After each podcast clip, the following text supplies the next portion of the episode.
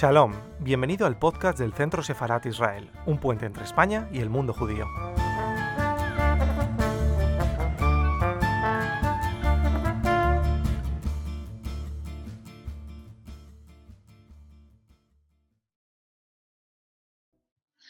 Eh, buenas tardes, bienvenidos todos a Centro Sefarat Israel. Como sabéis, y, vosotros sois casi parte, como dice Abrasa, de la familia, una institución del Ministerio de Exteriores, Comunidad de Madrid y el Ayuntamiento de Madrid. Y hoy tenemos la suerte de contar con nosotros a Brasa Rottenberg, que viene de muy lejos y va a presentarnos un nuevo libro, El Moscovita Desesperado.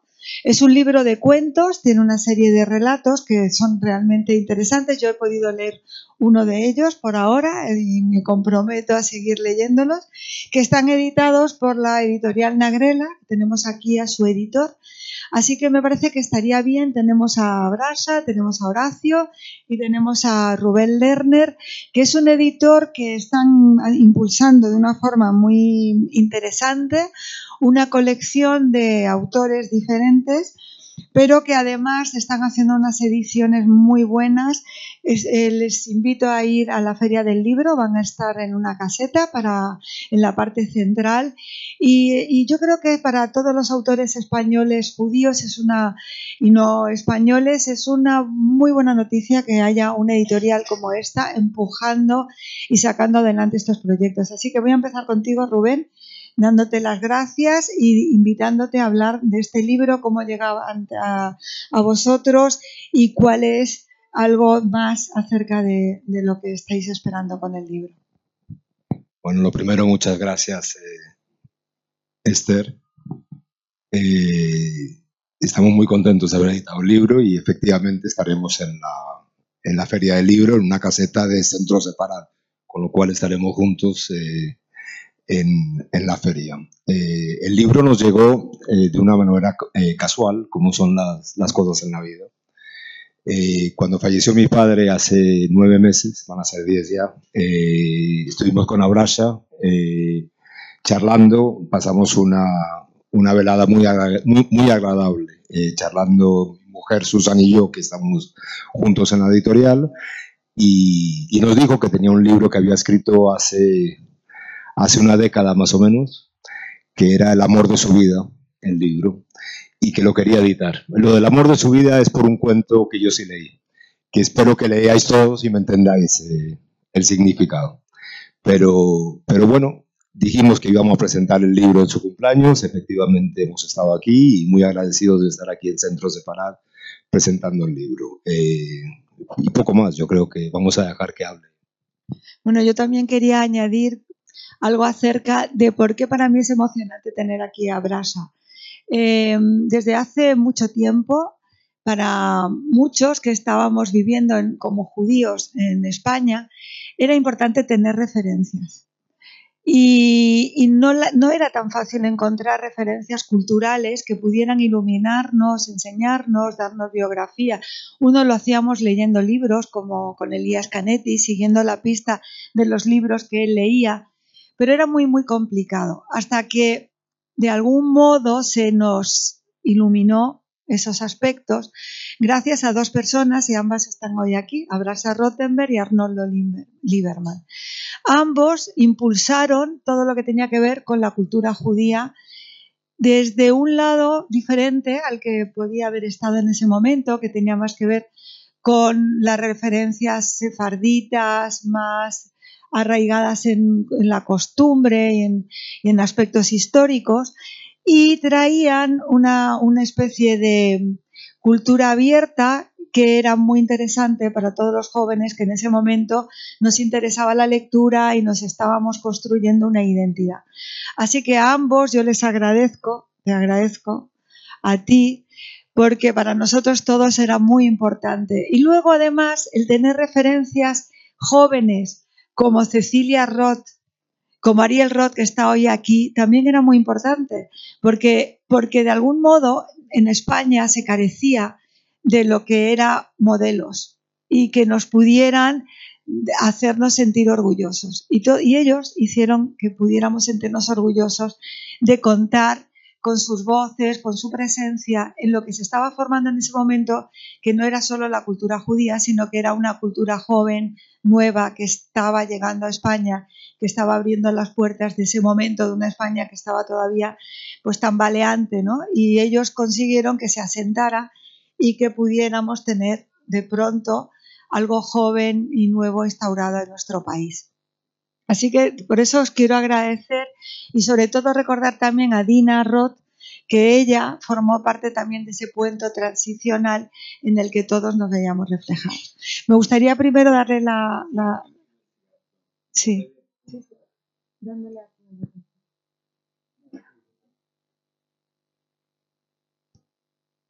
No, quiero reparar eh, una injusticia nada.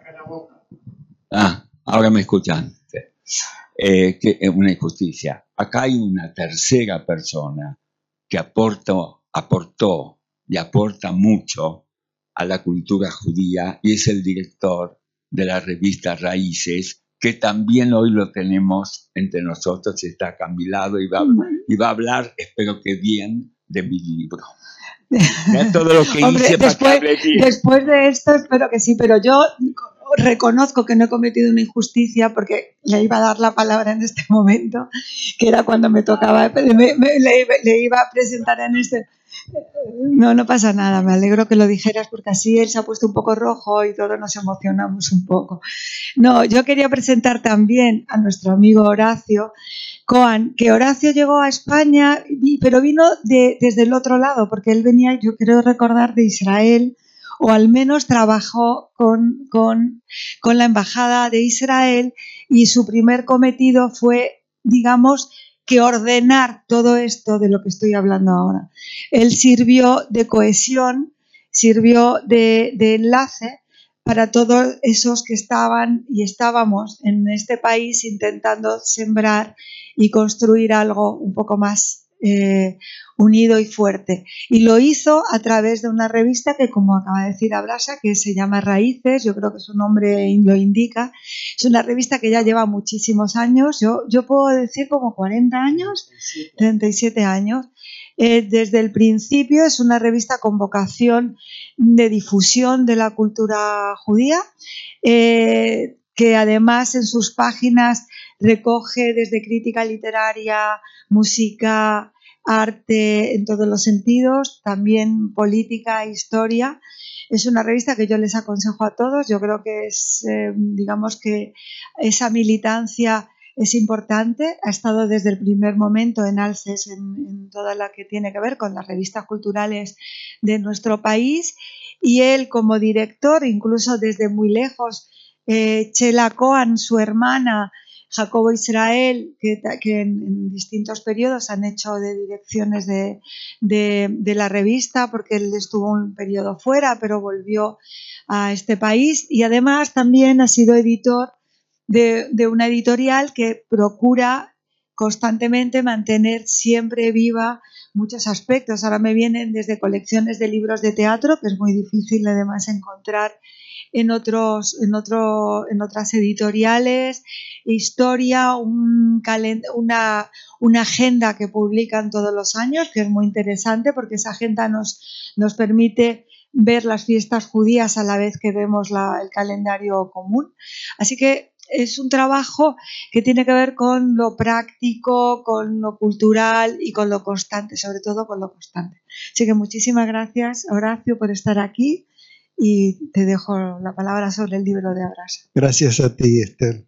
Muchas gracias. Ha sido muy generoso. Bueno, vamos a empezar a hablar de Abraya y su libro. De Abraya porque eh, yo llegué aquí a, mediados de los años 70 a este país de Argentina, de una situación muy difícil de Argentina. Y eh, la primera vez que casé un libro donde aparecía la palabra judía, judío, era un libro de Abraya.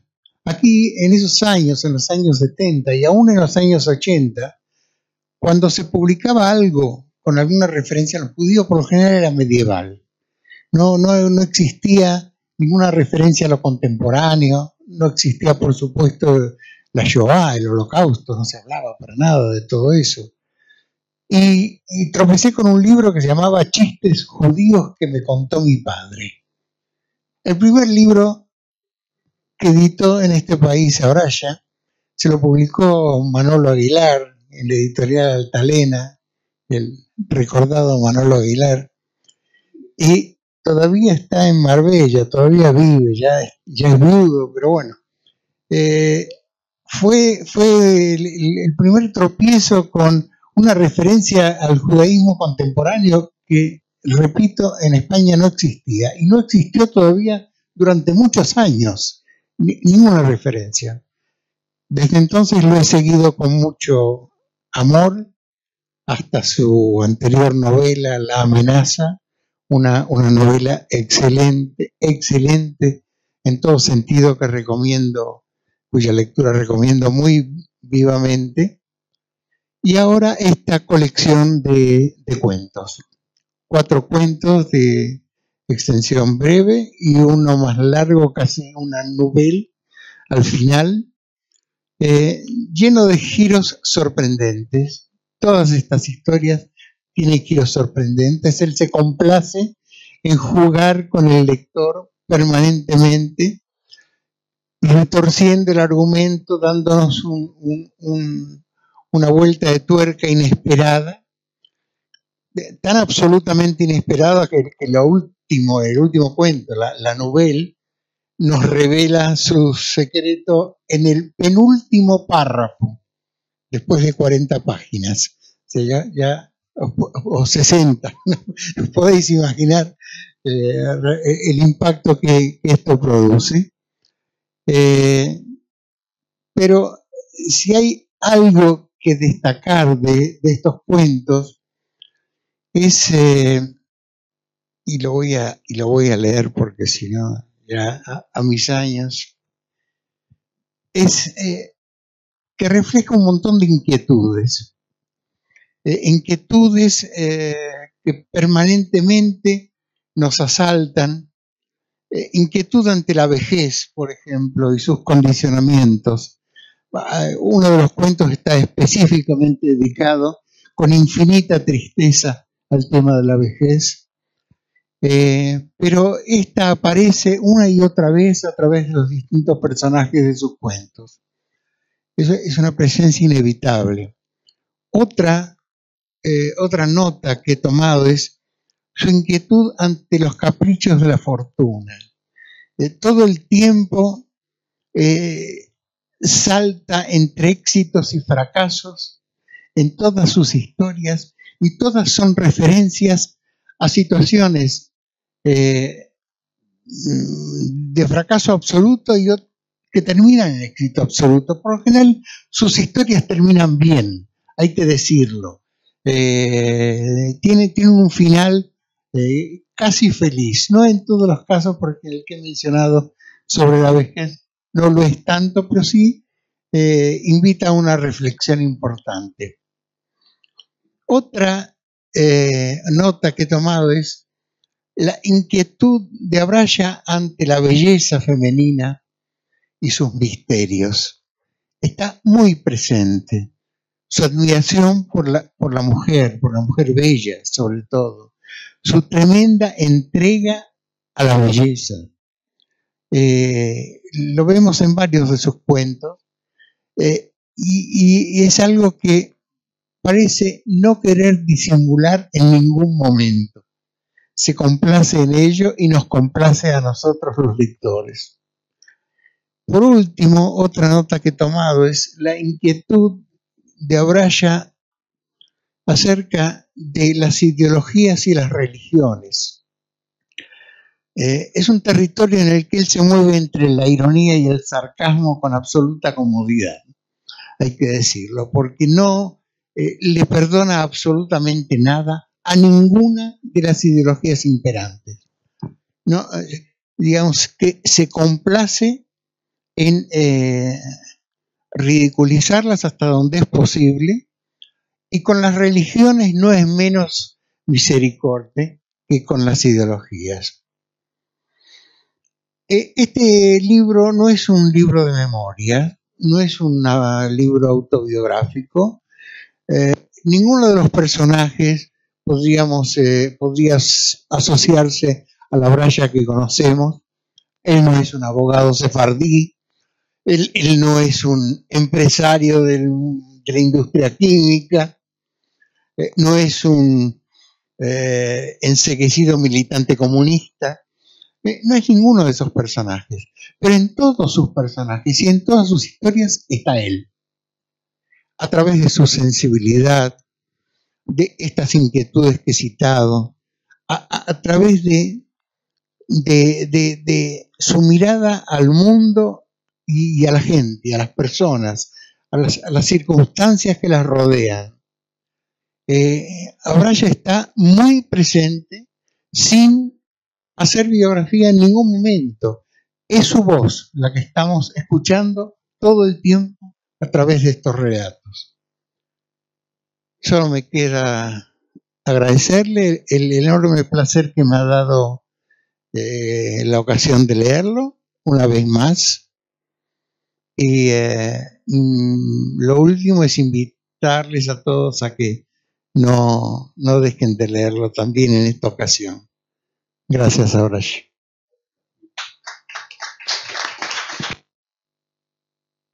Eh, este es un libro muy diferente a, lo que habías escrito hasta ahora, porque no es un libro, como, ha contado Horacio, al menos lo que he ido ojeando y leyendo, por lo menos en el primer cuento, es verdad que las referencias personales no, aparecen de una manera muy claras. Has construido personajes literarios que tienen un sentido diferente hasta, hasta ahora, ¿no? El tema memorístico no, no se ve, sino que hay una intención totalmente literaria. Yo recuerdo un libro que, que leí hace muchísimos años de un escritor que se llamaba Bona, muy mayor, que él ah, cuando salió, y tengo que buscar, pero no me acuerdo muy bien si él era húngaro y se tuvo que ir escondido, y había escrito un libro que lo perdió, y él era muy joven cuando lo escribió y huyó y cuando lo recuperó ese libro, ella era una persona bastante mayor, bastante mayor. Y yo le dije que era como si el libro lo hubiera encontrado después de todos esos años y le volvía a encontrar a la edad del momento en el que, aunque no era la edad que tenía cuando lo escribió, si era la madurez que tenía cuando lo reencontró. Y yo creo que este libro es, al contrario, es un libro de joven, porque es un libro en el que hay un impulso literario, de búsqueda, de construcción de paisajes, de viaje, de gentes, ¿no? Estoy pensando únicamente en el que da título al, libro, que luego nos contarás por qué ese cuento es el que da título al libro. Y, desde, y ese cuento en especial sí que tiene algo que es la búsqueda del pasado, la llegada, pero hay también crítica social, enfrentamiento entre ideologías, ¿no? en, que, las dos las pones a dialogar en una con otra. Y al final lo que importa a todos es la familia, lo, cercano, la amistad, que es lo que les salva a todos estos personajes de caer en el fondo de esas ideologías.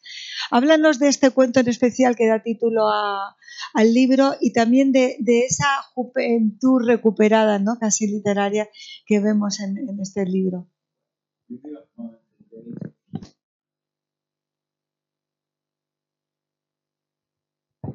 Oh. Bueno, ya. Eh, eh, mira, yo tengo que hacer una confesión. ¿eh? Tengo que hacer una confesión. Esta noche estoy muy emocionado por todo lo que escuché. Es tanto musicalmente como verbalmente. Dijeron, hay un clima acá, no sé, siento, me siento en familia y les quiero contar cómo veo yo este libro y qué me pasó con él. Yo lo escribí hace unos ocho, nueve años, lo mandé a una editorial y hasta hoy no me contestaron. Y yo creo que ya no se van a ofender si lo publicó Lerner. Y me olvidé. Hasta que un día lo, lo encontré, encontré el original y mm, rompí una tradición. Yo nunca leo un libro editado, porque la primera vez que leí con un libro que me editaron, me hice tanta, tanta mala sangre, estaba de tan mal humor. ¿Cómo pude haber escrito esta idiotez? Y, y tengo miedo de que al leer cualquier otra cosa que yo mismo haya escrito, ya impresa, me, me hubiese vuelto este desencanto de algunas partes. Así que libro que está editado, libro que no vuelvo a leer. Pero este era un recuerdo de pasar, ni me acordaba casi. Y empecé a leerlo y lo leí como un lector, no como el autor. No me di cuenta que era un hijo mío. En este caso, hoy sí sé quién es mi hijo. Porque con el libro era algo distante. Y me divertí mucho leyendo el libro. Era de otro autor, no era mío. La distancia nos había alejado y descubrí a alguien inédito. Entonces, y aquí empiezan mis disidencias con, primero, mi agradecimiento. Horacio me emocionó mucho con todas las cosas que dijo, hasta que al final dijo que este libro no tiene nada que ver conmigo, que no soy yo, que ningún personaje es. Diciendo, Horacio, todo es autobiográfico. La curva de Gauss, el principio de Arquímedes, son biografías de Gauss y de Arquímedes, aunque hablen de física o, de astronauta. Eh, este, la ley de la relatividad es una biografía. Esto es autobiográfico, son trocitos de vida que yo he juntado subconscientemente y he y han nacido estos personajes que, a mí me parecen auténticos, creíbles, que son parte de mi vida que se ha acumulado en alguna parte del cerebro y que todos ellos, todos, son historias personales o de gente amiga mía, excepto el último relato largo. El último relato largo fue un desafío rarísimo que todavía no me puedo explicar y como habla peste de los psicoanalistas o de uno en especial, no puedo ir yo a un psicoanalista que me explique por qué ese libro me salió así. Entonces, estoy cerrado. Pero lo, curioso fue que empecé con una historia de una noche donde a un personaje los que tienen curiosidad a leer, yo no les voy a regalar nada si no compran el libro, no voy a adelantar una palabra hoy, pero un personaje, un personaje tiene un hecho de, salud que luego empieza a complicarse. Yo, yo mismo, mientras lo escribía, decía, ¿a dónde va esto? ¿Qué, ¿Qué, está haciendo este hombre? Estas restricciones, estos encuentros, verdad, ¿eh? no estaba planificado. Pero al final se fue armonizando y todo se explica.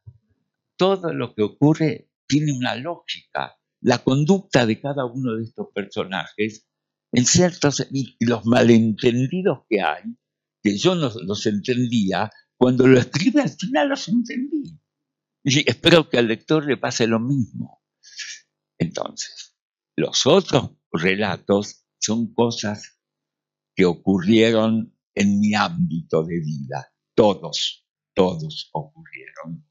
Están muy disimulados, geográficamente disimulados, humanamente disimulados. Es gente que alguna de ustedes seguramente les conocieron y no se imaginaron que les pasaron X historias. Todo es autobiográfico. Así que en ese punto diciendo con ustedes. Eh, por favor, si lo que más me gusta es pelearme. Entonces, entonces eh, discutir con gente inteligente es un placer y además eh, lo, malo de estas presentaciones es que los que vienen no han leído un párrafo de lo que tú hablas. No, sería muy bueno que, la gente o alguno conociera de lo que estamos hablando, así tenemos la posibilidad de la disidencia y, calentar un poco el ambiente, aunque hoy lo vamos a ir calentando, pues ya, hay uno que ya, ya me quiere refutar algo ahora. O dos, dos, no, eso, está bien.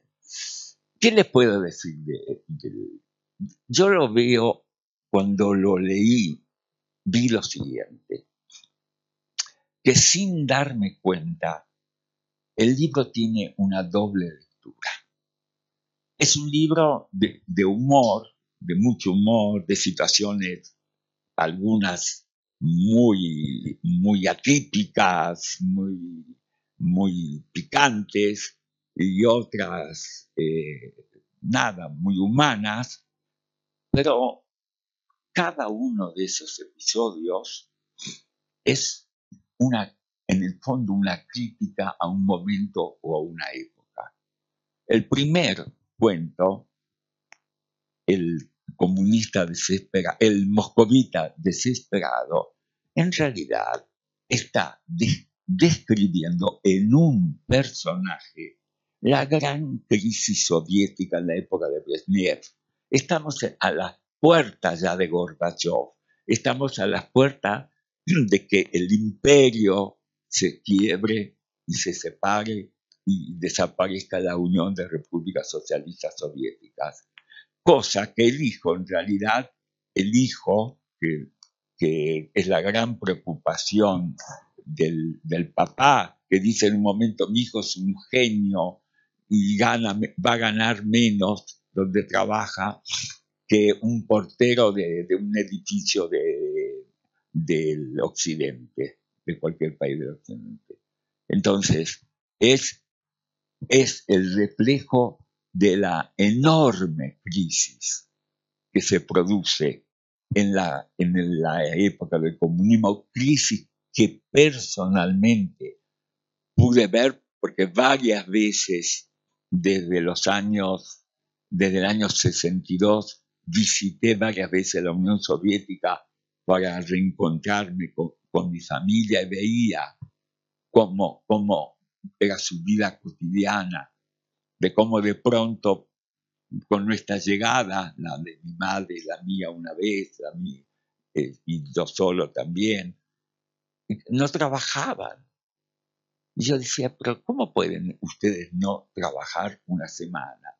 Uno de ellos trabajaba en Zaporozhye, que ahora es continuamente, continuamente nombrada porque en Zaporozhye está la central atómica. Y bueno, él, trabajaba en Zaporozhye, este, estaban dos cosas muy importantes. Cerca la represa de Dnieper-Petrovsk, del Dnieper, y la fábrica de coches Zaporozhye. Mi primo trabajaba en la fábrica de automóviles de. Entonces me decía, cuando a cualquier persona amiga, a mi médico, por ejemplo, le, ocurría algo eh, eh, con el coche, bueno, si era un ciudadano común, tenía que esperar tres meses, cuatro meses hasta que se lo arregle. si era amigo mío, al día siguiente lo tenía solucionado. Y yo, cuando tenía necesidad de estar enfermo estando sano, tenía un certificado de este médico que me decía que tenía que quedarme en casa una semana, que coincidía justo con esta visita. Pero este, este cuento relata en otra forma, con más humor, la historia de esa decadencia, de cómo se resquebraja la economía y la política en la Unión Soviética. el otro, eh, el cuento, ¿cómo se llama? El, ay, me olvidé, el de la muchacha comunista. El, el sí, una muchacha fanática comunista que tiene el, el no, el segundo, bueno, se me fue. Él, él habla del personaje. El simulador, el simulador, el simulador. Eh, eh, también es la historia del fanatismo del Partido Comunista Argentino que tenía la revolución y nada. y, los cambios, esa es la crisis ideológica que vivimos hoy en el mundo. Así que, sin querer, cada uno de esos cuentos, no solamente que es parte de una autobiografía, sino que en una lectura más honda tal vez, deja de ser un libro divertido para transformarse en una metáfora de muchos problemas de nuestra época. Así que eh, yo tengo un enorme placer de compartir esta noche con ustedes eh, la, bueno, la existencia de una editorial que se arriesga a, un, actor, a un autor joven y, novicio que se larga al, mundo de la literatura, cosa que agradezco y agradezco a Esther todo lo que dijo de mí y de, de todos nosotros, que es cierto, eso habría que escribir algún día sobre la llegada de los inmigrantes latinoamericanos, especialmente argentinos, a España, que fue una experiencia vista 40 años más tarde, eh, fascinante, de integración, de comprensión, de búsqueda, de búsqueda de entendimiento, de entender lo que yo siempre sostengo, y, y perdón acá, que no existe el, judaísmo, sino los judaísmos, y cómo los judaísmos tienen algo en común que los hace acercarse, que tengan, aunque tengan otros hábitos, otras costumbres que provengan de otros países. Por eso otro tema no está en este libro. A lo mejor, no sé cuándo, el año que viene, me busco una excusa y cuento lo que fue la llegada de los argentinos aquí a la generosa, al principio a la desconfiada comunidad judía, desconfiaban de nosotros, pensamos que éramos todos comunistas, y, luego nos fueron conociendo, los fuimos conociendo, y ahora tenemos, yo diría, una experiencia muy interesante para contar. Le cedo la palabra a Esther y a Horacio y que digan lo que quieran.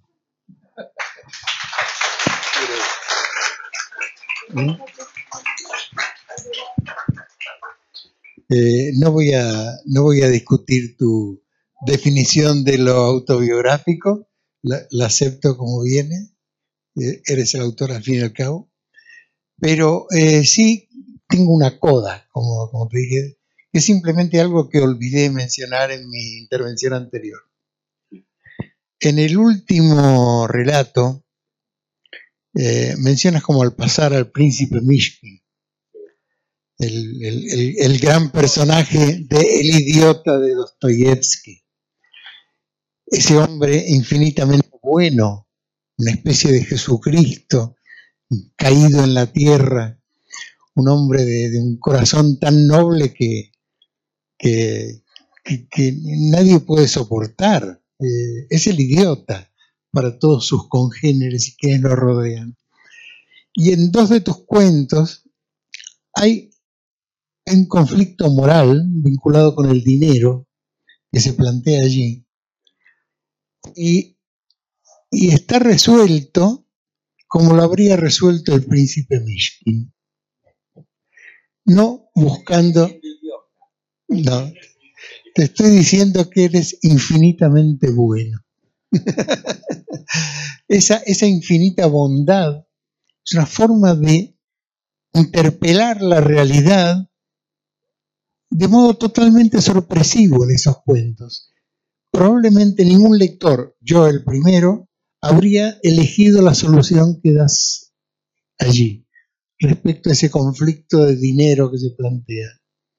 Sin embargo, basta darle una vuelta, pensarlo un poco, reflexionarlo para concluir que la solución es perfecta. que, no, tiene, que no tiene otra opción eh, tan moral, tan justa como esa.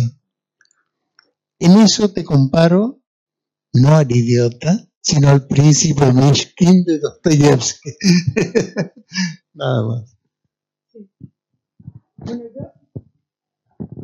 Yo, era darle una vuelta al tema de lo biográfico que tú estabas diciendo. Yo creo que Horacio lo explicó muy bien. Lo que hablábamos aquí no es que sea malo que no tenga tu biografía sabiendo lo importante que es tu biografía. Creo que todos los autores, y ya dijo alguien, Madame Bovary soy yo, sabemos que dentro de la literatura, en la construcción de un personaje, como escritora te digo que cada uno de los personajes que uno puede desarrollar puede tener elementos biográficos. Eso es el valor también personal, porque eso hay una elaboración. Pero la construcción literaria requiere apartarte de lo personal, de lo biográfico, para construir una, una, una, un mecanismo que funcione. Y en este caso funciona. Y funciona precisamente porque cuando uno lo lee no te está viendo a ti solo, sino que está viendo un relato, un relato que tiene entidad, que tiene personajes, porque si te viéramos a ti en todos los personajes sería muy difícil ver a la mujer del, del, del compañero, de este ruso que va a verle y quiere sacar de Rusia algo. En, en, ese sentido es lo que creo que lo estaba diciendo Horacio y que lo decía yo que es de todas las, de las obras que he leído tuyas, es la que veo una intención literaria muy desarrollada, que, está construido aquello que puede tener ecos de lo personal, pero que tiene mucho, mucho de literario, que es el valor que yo le doy también a este libro de relatos. Pero por otro lado, también hablando de esa llegada de, la, de estas comunidades, yo creo que en algún momento sería interesante sí que se estableciera ese diálogo memorístico ¿no? de esas primeras comunidades, porque tú has dicho que había desconfianza. Y yo más que desconfianza creo que era, erais todos, todos eran comunidades de exiliados, de gente que llegaba por, momentos, por motivos quizá diferentes, pero todos estaban reconstruyéndose y era muy difícil, ¿no? Entonces, establecer esa nueva convivencia y establecer esa nueva identidad judía en un territorio que a la vez también tenía que, que volver a nacer de, de, unas cenizas dictatoriales era muy complicado. Pero, pero sí que es importante y sería interesante esa escritura común de esa parte de historia, ¿no? Que... Espero verte el año que viene aquí para presentarlo.